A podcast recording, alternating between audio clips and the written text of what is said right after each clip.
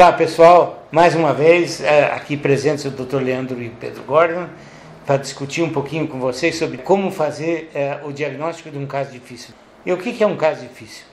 O caso difícil é, não é uma pessoa difícil, mas é um caso de difícil diagnóstico que já passou por inúmeros médicos, por inúmeros hospitais, se submeteu a uma série de exames, uma quantidade imensa de exames, e vem com um prontuário deste tamanhão, cheio de, de radiografias, que você se assusta só em ver aquilo. E é, também é um caso que o paciente está tremendamente angustiado, que não tem a solução do seu problema.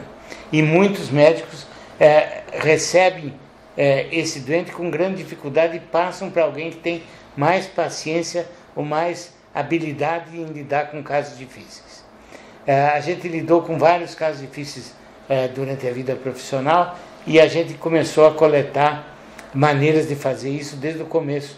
E é por isso que nós fizemos esse blog, que está no, no blog Raciocínio Clínico, nesse post, que está lá em detalhes e nós vamos discutir alguns pontos muito importantes disso. É, o doutor Pedro ele tem mais de 50 anos de experiência clínica e ao longo dessas décadas aí de atividade atendendo pacientes difíceis, né, doutor Pedro? Ele desenvolveu algumas dicas que são importantes para você saber o que, o que fazer, pelo menos saber da onde começar quando você está diante de um paciente com um diagnóstico difícil como esse que ele falou.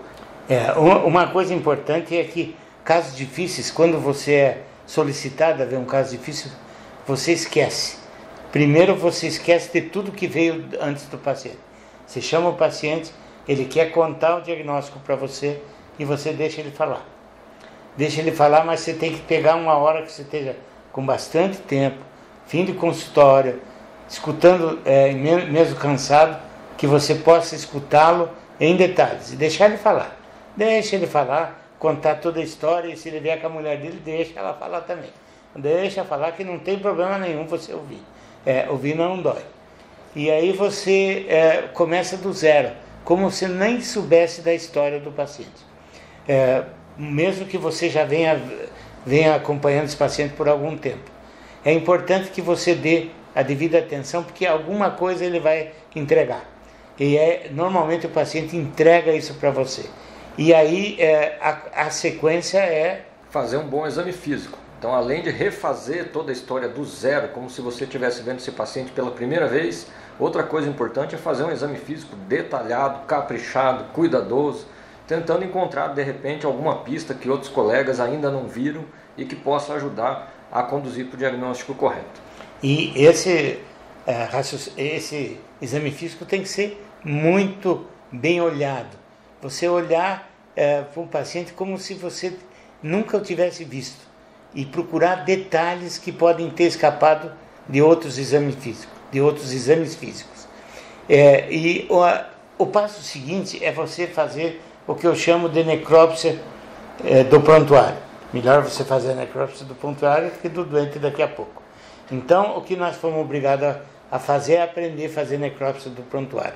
Então, todo aquele prontuário que chegou no começo, com todas aquelas radiografias, Aquilo é, é duro de fazer. Você não pode fazer com o paciente presente. Você tem que ir para uma sala, num lugar sossegado, e fazer como você faz quando você faz uma necrópsia, necrópsia cognitiva, quando você começa a pensar sobre os diagnósticos seus que você fez. Então você pega cada detalhe do exame físico, da história e cada exame de laboratório, coloca é, qualquer tipo de exame de laboratório de raio-x, qualquer exame complementar que você tiver e coloca numa ordem cronológica. Joga fora os dublês, que serão imensos, vai ter duplicata de tudo que é jeito, você joga num papel ou guarda para devolver para o paciente depois e olha as radiografias é, sem olhar os laudos, se você for capaz. Senão você olha o laudo e bota é, dentro do seu raciocínio isso aí. Então, essa é a necrópsia do prontuário.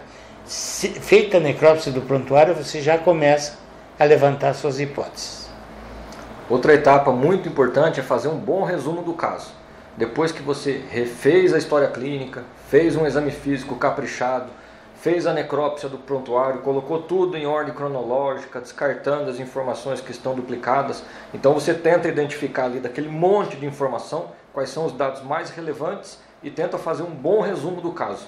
Em poucas linhas, tentando definir exatamente qual é o problema clínico desse paciente, como evoluiu, quais são as características daquele sintoma, os fatores associados. Então, tentando fechar tudo isso em poucas linhas que indiquem precisamente o que é que esse paciente experimentou é, em, da sua doença, do seu problema e que levou ele a procurar atendimento médico. Como vocês sabem, o resumo do caso é a essência do diagnóstico.